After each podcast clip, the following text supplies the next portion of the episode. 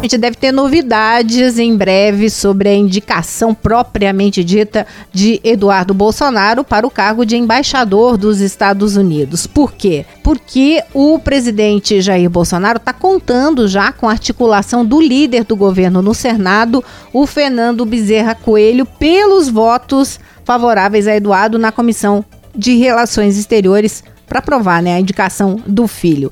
Lembrando que Bezerra foi alvo recente de uma operação da Polícia Federal, né, investigando aí questões de desvio de dinheiro público. Pois bem, o presidente Bolsonaro não considerou nada disso e avaliou, segundo conselhos de senadores, que se ele tirasse Fernando Bezerra sob alvo, né, dessa investigação neste momento da liderança, poderia não conseguir aprovar o nome do filho para o cargo de embaixador. Essa indicação que é muito criticada por políticos, diplomatas, especialistas.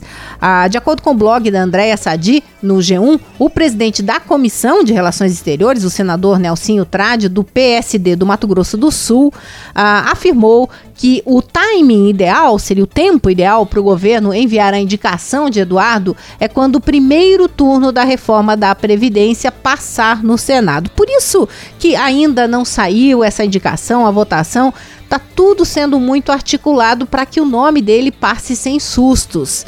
O próprio presidente da comissão admitiu que o Fernando Bezerra está ajudando demais na articulação do governo por votos favoráveis a Eduardo e tirá-lo agora iria obrigar o governo a construir tudo de novo, né? Ainda até fez uma comparação para Andréa Sadi. O presidente da comissão falou assim: olha, é mais fácil você construir ou reformar uma casa. Se tirar Bezerra, vai ter de fazer uma construção tudo de novo.